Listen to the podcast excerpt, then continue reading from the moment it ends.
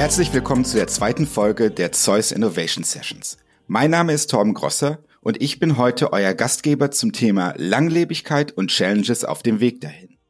Als Gast haben wir für euch heute Norbert Zroke von Lineupper. Bevor wir loslegen, kurz noch ein paar Dinge in eigener Sache. Wir freuen uns, diesen Podcast gemeinsam mit der TW Tagungswirtschaft zu machen. Wenn ihr Feedback habt, könnt ihr uns das unter zeus-eventtech.de oder unseren Social Media Channels mitteilen. Wir würden uns freuen, von euch zu hören. Wie können wir diesen Podcast besser machen? Welche Themen interessieren euch? Wen würdet ihr gerne als Gast in unserem Podcast haben? Wenn euch der Podcast gefällt, empfehlt ihn bitte weiter. Teilt ihn mit euren Freunden und Kollegen. Den Link zur Folge findet ihr in den Show Notes sowie auf unseren Social Media Accounts. Mein Gast heute ist Norbert Zrucke. Norbert, ich weiß über dich, dass du Geschäftsführer von Lineupper bist und ähm, wir kennen uns ja auch schon eine Zeit. Aber kannst du unseren Zuhörern noch mal kurz in drei Sätzen erklären, wer du bist und was Lineupper macht? Ja, hallo nochmal von mir. Ähm, also ich bin, ja, wie du schon gesagt hast, Geschäftsführer von Lineupper. Äh, Lineupper ist ein Startup, was ich äh, mit zwei anderen ähm, 2016 gegründet habe. Und die Grundidee von Lineup ist, ähm, Event-Apps möglichst einfach zu gestalten. Das heißt, es gibt halt äh, ziemlich viele Events mit einem geringeren Budget und vielleicht auch nicht, äh, braucht auch nicht jedes Event jede Funktion. Und wir dachten, wir brauchen eine Lösung, die man quasi als Veranstalter selbstständig nutzen kann, ohne einen Dienstleister zu beauftragen. Und da haben wir Lineupper ähm, geschaffen, wo dann quasi jeder selbstständig eine Event-App erstellen kann. Ich selbst bin ähm, ähm, Informatiker, also ich komme nicht direkt aus der Eventbranche. Ich habe so ja, früher, ähm, also ich versuche es immer mal wieder so ein bisschen äh, Musik zu machen in der Kulturszene. Da bin ich so ein bisschen in, in größere Events reingekommen und habe damals auch äh, basierend auf den Erfahrungen dann auch äh, Line-Up aufgebaut. So ganz kurz und knapp zu dem, was ich mache und wer ich bin. Spannend. Ich freue mich, dich heute hier im Studio zu haben. Ähm, mal, mal direkt, um so anzufangen, eine Frage an dich. Wie viele Seiten Apps hast du auf deinem Handy? So, wenn du da durchscrollst. Ähm, Seiten, muss ich kurz. Also es sind ungefähr, äh, was ich, fünf. Also es ist ziemlich unsortiert. Ich bin ein Mensch, der, äh, der, der behandelt sein, sein Handy nicht so liebevoll, wie es andere tun. Ähm, ich habe jetzt vielleicht ja vier Seiten, vier, fünf Seiten Apps oder so. Und, und nutzt du die auch alle oder sind da Apps dabei, die du einmal genutzt hast und nie weggeworfen hast? Äh, ehrlich gesagt, ehrlich gesagt bin ich jemand, der zum Beispiel, ich habe eigentlich zwei Apps, die ich nur nutze. Also eigentlich nutze ich nur den Browser, E-Mail, das sind so die mhm. Sachen, die wahrscheinlich 95 Prozent der Anwendungsfälle abdecken. Und der Rest ist halt, ähm, da ich ja beruflich damit zu tun habe, gucke ich mir auch andere Produkte an mhm. oder halt so Sachen, was weiß ich, irgendwie eine Fedora-App oder sowas, ähm, die man mal ganz selten benutzt.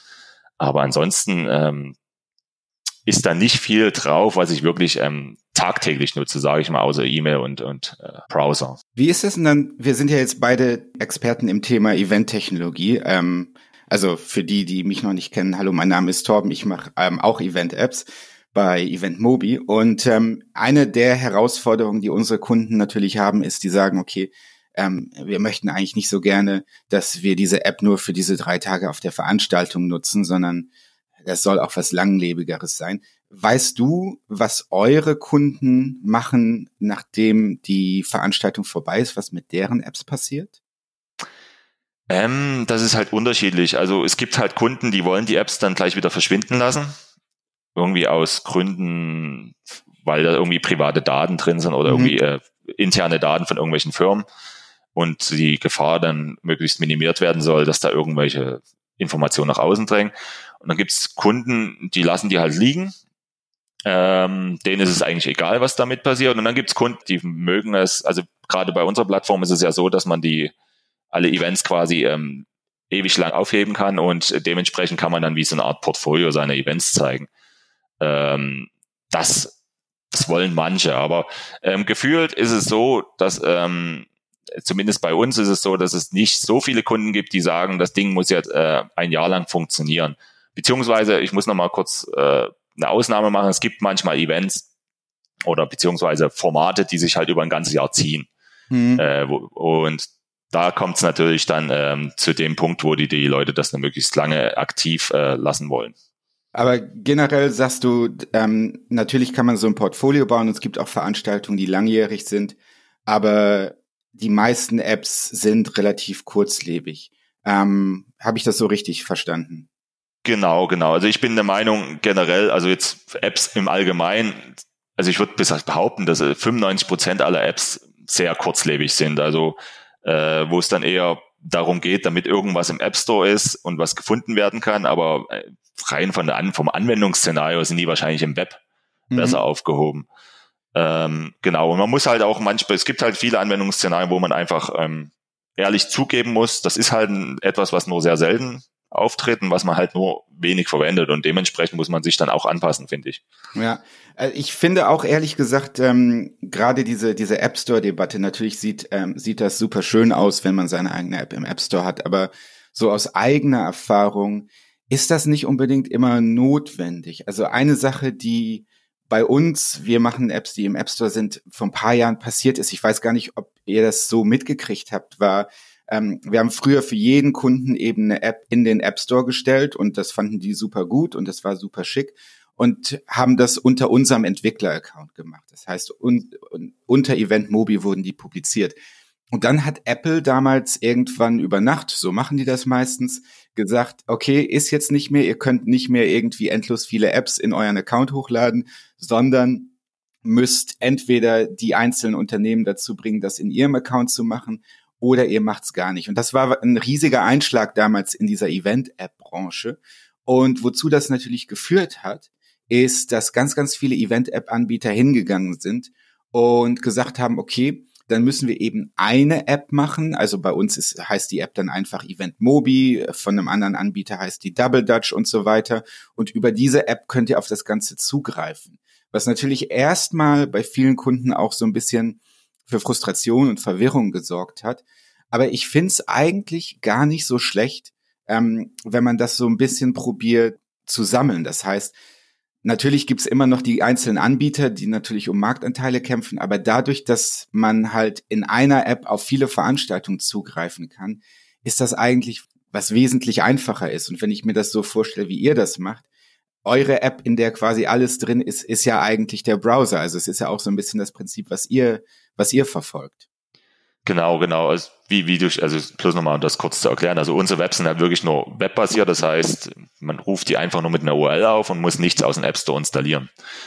Ähm, wie du schon sagtest, ähm, ist natürlich, wie du die, diese diese Geschichte mit den mit diesen äh, White Label Apps, sage ich mal, die dann bei bei dem Apple App Store passiert ist, die haben wir natürlich auch sehr beobachtet. Generell ist die Idee natürlich dann gut, dass man, äh, dass man als, als Nutzer eine App hat für alle Events, weil dann, dann wird eine App auch wieder öfters genutzt, sage ich mal, und es werden nicht äh, einzelne Apps nur ganz kurz genutzt. Man muss natürlich auch schauen, ähm, die Teilnehmer, man muss natürlich die Teilnehmer mal im Blick haben. Sind die immer auf ähm, einem Event, wo der gleiche Anbieter die Event-App bereitstellt? Oder muss ich mir theoretisch dann bei, auch bei jedem Event wieder eine neue App erstellen, wo theoretisch alle meine Apps drin sind? Das ist so ein Ding, was man natürlich mhm. gucken muss. Ähm, also als Nutzersicht äh, ist dieser Gedanke auf jeden Fall auch bei uns ähm, irgendwo drin, auch in den Konzepten, dass man quasi dem Nutzer es so einfach wie möglich machen will, dass er irgendwie eine Übersicht hat oder wie so, so ein Hub, nenne ich das mal, wo man quasi seine ganzen Events hat. Jetzt nochmal, um das Thema ein bisschen größer anzugehen. Wenn ihr eure Produkte entwerft oder plant, Macht ihr eigentlich, muss man da irgendwas machen, um auch Langlebigkeit zu gewährleisten? Äh, auf jeden Fall. Also so rein, ich sag mal, unabhängig von den Kunden will man natürlich ein Unternehmen haben, was langlebig ist. Ne? Und da denkt man natürlich auch drüber nach, wie gestalte ich mein Produkt, damit mein Unternehmen lange überlebt.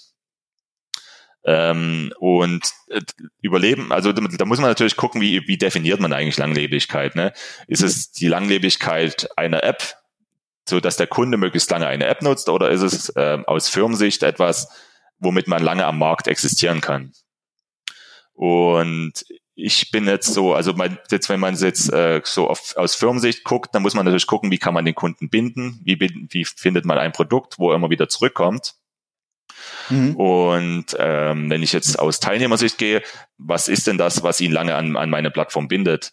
Äh, wir zum Beispiel sind jetzt nicht unbedingt der Meinung, dass jetzt eine App in jedem Fall irgendwie etwas ist, was ein Jahr lang genutzt werden muss. Es ist einfach so, dass mhm. Events mhm. kurzlebig sind und halt dementsprechend die Apps auch nur kurz von Interesse sind. Aber für uns ist es zum Beispiel wichtig, dass ähm, der Veranstalter die Langlebigkeit bei der Erstellung der App merkt. Also das heißt, ähm, für mich, für einen Veranstalter ist etwas langlebig, wenn er damit wenig Aufwand hat und das dann relativ einfach wieder benutzen kann. Okay. Mhm. Und äh, dementsprechend äh, versuchen wir halt auch dem, dem Veranstalter so einfach zu machen, eine App zu erstellen und sie wieder zu verwenden. Weil wenn ich das wirklich mit wenig Aufwand umsetzen kann, dann ist es etwas, was ich wieder benutze über einen langen Zeitraum und äh, so quasi auch äh, diese Kundenbindung schaffe, aus unserer Sicht zumindest. Okay, ich möchte da mal kurz Unrecht geben oder nicht Unrecht geben, aber ich habe da mit einer Sache, die du gesagt hast, so ein bisschen eine Schwierigkeit. Du sagtest, Veranstaltungen sind was kurzlebiges und du hast natürlich komplett recht, wenn du sagst, okay, eine Veranstaltung findet nur über einen definierten Zeitraum statt, zwei oder drei oder manchmal nur ähm, ein Tag oder vielleicht auch nur wenige Stunden. Aber eigentlich ist ja eine Veranstaltung so angelegt, dass sie ein Ziel hat. Das heißt, das, was in dieser Veranstaltung gemacht wird, ob das Workshops sind, ob das Produktpräsentationen sind oder ähnliches, sollte ja auch über diese Veranstaltung herauswachsen und auch darüber hinaus leben. Und ähm, das ist natürlich was, was auch viele von unseren Kunden sich bei uns zum Beispiel wünschen, dass die sagen, okay, wir möchten diese Event-App eigentlich auch vor und nach der Veranstaltung nutzen, um eben diese Community aufzubauen. Und wir haben tatsächlich ein paar wenige Kunden, die haben das geschafft. Aber aus deiner Erfahrung raus, ist das eigentlich die, das, das beste Tool, um eine Community zu erstellen, so eine Event-App? Oder wie sollte man sich da als Veranstaltungsplaner oder Veranstaltungsbesitzer anlegen? Man muss, man muss halt ähm, sehen, wie, wie tickt der Teilnehmer. Ne? Ich als Veranstalter habe natürlich eine Idealvorstellung. Ich habe eine Event-App und die, äh, die wird dann ganz intensiv von all meinen Teilnehmern über Jahre lang genutzt. Ähm, die Realität ist ja so, dass der, der Teilnehmer an sich, der hat ja meistens schon Kanäle. Was ich, meistens geht es darum, wo hole ich meine Infos oder wo kann ich jemanden kontaktieren. Mhm. Und wenn ich jetzt äh, anfange, versuche, LinkedIn, Facebook etc. irgendwie zu kopieren oder Xing, ähm, dann werde ich scheitern, weil äh, die Kanäle, die schon etabliert sind beim Teilnehmer, die werden auch weiterhin genutzt. Mhm. Deswegen bin ich der Meinung, ist, dass eine Event-App ist etwas, was eine Wichtigkeit hat während des Events. Ähm, aber man kann ja eine Event-App nutzen, um irgendwie äh, Leute oder die Teilnehmer, die Nutzer der App irgendwie an andere Kanäle zu binden. Das heißt, ähm, ich bin zum Beispiel der Meinung, wir haben ja vor uns darüber diskutiert, wie viele Apps habe ich auf meinem Telefon liegen, die ich nicht mehr angucke. Ja. Äh, es wird wahrscheinlich viele Teilnehmer geben, die haben jetzt vor einem halben Jahr ein Event gehabt und dann ist dort noch die App drauf. Ich weiß nicht, ob die da nochmal reingucken. Mhm. Aber wenn ich es schaffe, dass ich über die Event-App zum Beispiel die, die Kontaktdaten der Teilnehmer bekomme und dann irgendwie über, über Newsletter oder irgendwelche E-Mail-Kampagnen sie nochmal kontaktiere, dann glaube ich, ist das ein Kanal, der noch, der aktiv im Kopf ist des, des Teilnehmers und der auch immer wieder abgerufen wird, so dass man vielleicht einfach die Event-App als Mittel nehmen sollte, um im Nachgang andere Kanäle zu befüllen. Also zumindest sehe ich das so und das ist auch so die Philosophie, die ich fahre, sage ich mal. Ja, ich gebe dir da auch recht. Also das ist auch was, was wir bei unseren Kunden relativ gerne fahren und auch relativ häufig sehen, dass also zum, äh, zum ersten diese Event-App, die Kunden sich runterladen oder die Teilnehmer sich nachher runterladen, die hat schon eine beschränkte Dauer. Wir empfehlen unseren Kunden meistens, das so mindestens zwei Wochen vor der Veranstaltung zu kommunizieren, dass die Leute eben schon mal da reingehen können, sich so eine Agenda zusammenstellen können, was weiß ich. Und dann sehen wir auch, dass nach der Veranstaltung das noch so eine Woche lebt. Ähm, was wir aber auch sehen, ist, dass Elemente von dieser Event-App, weil wir eben auch, was ihr ja auch macht und wo ihr auch ähm, wirklich stark drin seid, eine browserbasierte Version anbieten, lässt sich das natürlich wesentlich einfacher auch in den täglichen in die tägliche Kommunikation mit einbinden. Das heißt, wenn man nochmal auf irgendeine Session verweisen möchte, kann man ja auch einfach in einer E-Mail Link mitschicken, ohne dass der Teilnehmer oder der ehemalige Teilnehmer in dem Fall jetzt nochmal auf die ähm, auf sein Smartphone oder auf sein Gerät gehen muss, um jetzt auf diese App zuzugreifen. Das heißt, das ist das erste, glaube ich, wo man dadurch, dass man auch eine Option anbietet, ins Web zu gehen, diese User Experience über die Veranstaltung hinaus verlängern kann. Und das zweite, was du gerade sagtest, ist, glaube ich, auch ein wichtiges Thema und eigentlich auch ein Thema, was bei uns in der Branche momentan total heiß ist, dass es eben darum geht, das mit anderen Systemen zu integrieren. Du hast gerade gesagt, es macht überhaupt gar keinen Sinn, irgendwie LinkedIn zu kopieren oder wir benutzen bei uns internen Tools wie Slack oder Projektmanagement-Tools wie Airtable. Ich weiß nicht, was ihr so benutzt, aber viele Unternehmen benutzen ja solche Tools. Und anstatt eben zu sagen, okay, wir probieren diese Community jetzt in dieser App aufzubauen, nimmt man diese App und probiert sie irgendwie in diese Tools mit reinzubringen. Ob das jetzt heißt, dass Daten dort ausgetauscht wird, ob man nur in diesen Tools auf Elemente von der App ver äh, verlinkt, ist in dem Fall egal. Aber anstatt eben zu probieren, eine so eine monolithische Informationsplattform zu schaffen, würde man quasi, kann man so Apps ganz gut benutzen, um so ein Informationsökosystem zu benutzen, wenn ich das so ausdrücken darf. Genau, genau. Also da bin ich ganz bei dir. Ähm, das letztendlich ist es so der Sammelpunkt, um dann wieder zu streuen, sage ich mal. Ähm, also, also diese App, um, zu, um, um als langlebig zu benutzen, wird äh, ist, wie wir schon, wie du schon gerade gesagt hast, da bin ich halt voll bei dir, dass du die ganzen Kanäle dann im Nachgang äh, benutzt, die halt auch außerhalb der App sind. Ähm, was zum Beispiel viele Veranstalter bei uns machen, ist, ähm, die, wir haben ein Umfragetool und du kannst ja über die Umfrage auch irgendwie Kontakte sammeln, beziehungsweise auch die Interessen von deinen Teilnehmern äh, ähm, abfangen und dementsprechend dann auch analysieren, wie kann ich sie im Nachgang bearbeiten. Das heißt, ähm, sei es die ganz einfachste Variante, ich sammle E-Mails und ähm, dementsprechend baut man sich dann quasi ein Newsletter auf.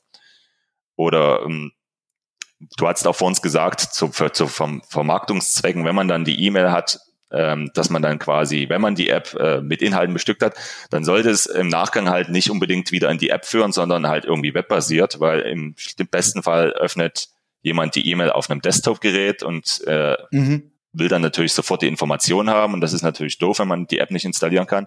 Oder er hat die App schon deinstalliert und hat dann keinen Bock mehr, die nochmal zu installieren, weil das halt äh, zu weit ja. weg ist vom Event. Ähm, das ist auf jeden Fall ein Weg, den man beachten sollte. Also dass dann, wenn man wirklich langlebig äh, das, den, den, den, den Nutzen einer App für sein Event sehen äh, will, dann sollte man die App an sich irgendwann verlassen und halt ähm, den Alltag, sage ich mal, den Alltag der Teilnehmer bespielen. Ja, du hast gerade in dem Nebensatz was erwähnt, wo ich glaube, dass wir da zum Abschluss auch nochmal kurz drüber sprechen sollten. Du sagtest, ähm, dass eben Teilnehmer diese App dann ein paar Wochen später oder die Informationen in einer E-Mail im besten Fall auf ihrem Desktop bekommen. Und da drin schwingt sowas mit, über das, glaube ich, viel zu wenig noch gesprochen wird. Und zwar diese Idee, dass Veranstaltungsplaner und auch wir als Anbieter in der Pflicht sind, eben nicht die Sachen irgendwie von unserer Perspektive auszudenken und uns zu denken, okay, ich möchte, dass der Teilnehmer äh, hier XYZ macht, sondern eben aus der Teilnehmerperspektive und sich auch wirklich überlegt, so ein benutzerzentriertes Denken einzuführen und da auch die App so zu denken, wie ist das was, was der Teilnehmer benutzt und ist das was, was dem Teilnehmer überhaupt funktioniert? Die Schwierigkeit dabei, finde ich auf jeden Fall, vielleicht hast du da ein paar Tipps, ist, wie versetzt man sich überhaupt in die Schuhe von anderen Menschen rein? Das heißt, wir haben ja beide, also Event Mobi und Line-Up, wir haben ja beide so ein System, wo man sich per Drag and Drop diese App zusammenbauen kann. Und da kann man ganz viele tolle Features aussuchen und ist alles ganz hübsch. Aber man sieht das ja hauptsächlich aus Planerperspektive, wenn man das mhm. zusammenbaut. Mhm. Wie kann ich als Veranstaltungsplaner mich in die Schuhe von einem Teilnehmer versetzen und das Ganze testen? Oder muss ich das überhaupt testen? Auf jeden, also muss auf jeden Fall testen. Es ist immer ähm, die Leute, die meistens daran arbeiten, das sind immer so Techies, die die sofort wissen, wie eine App aufgebaut ist und was es alles für Funktionen gibt. Aber ähm, man muss so als als Anwender vielleicht eher Mama und Papa sehen, sage ich mal. Mhm und ähm, bei uns ist auch so ein bisschen eine Philosophie, ähm, zu viele Funktionen machen eine App zu komplex. Ja. Es ist, äh, es ist nicht so, wenn ein Teilnehmer auf ein Event geht, dass er erstmal irgendwie einen, einen Workshop machen muss, damit er alle Funktionen in der App versteht. Ich glaube, es ist, ähm, damit der Teilnehmer ähm, ein gutes Erlebnis hat, muss man auch versuchen, den Veranstalter ein bisschen zu einzuschränken, was, was die Möglichkeiten angeht, meiner Meinung nach. Mhm. Das heißt, ähm, wenn ich jetzt dem, dem Veranstalter eine Veranstalter haben natürlich viele Ideen, was sie alles mit so einer App machen wollen. Aber letztendlich liegt es auch an uns mit unserer Erfahrung von vielen Events, dass wir dem Teilnehmer auch sagen, was wäre, was ist gut für dich. Und das, das bedeutet für mich zum Beispiel auch, dass man immer guckt, dass man so minimalen Funktionsumfang anbietet, äh, Umfang anbietet, der quasi aber möglichst viel äh, erreicht. Ja. Ähm, das Ergebnis dabei ist, dass die App halt wesentlich weniger Menüpunkte hat zum Beispiel und äh, der Teilnehmer schneller das findet, was er will. Ja. Ähm, was wir halt rausgefunden haben, ist meistens die App, also das, das primäre Ding von, von, ähm, von Teilnehmern ist in den meisten Fällen ist irgendwie äh, die Programmübersicht, bin ich der Meinung.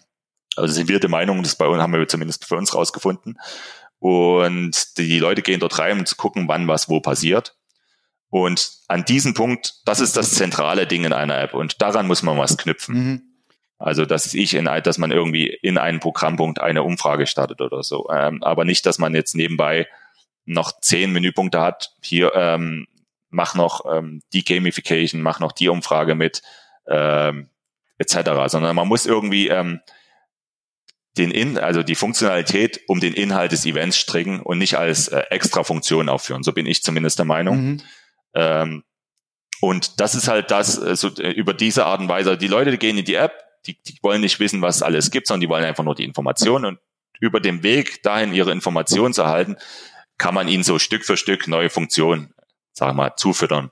Und ähm, ich glaube, nur so funktioniert eine erfolgreiche Event-App, äh, weil man dann quasi umgeht, dass der, der, der, der Teilnehmer eine große Einstiegshürde hat äh, und schnell wieder die App schließt, sage ich mal.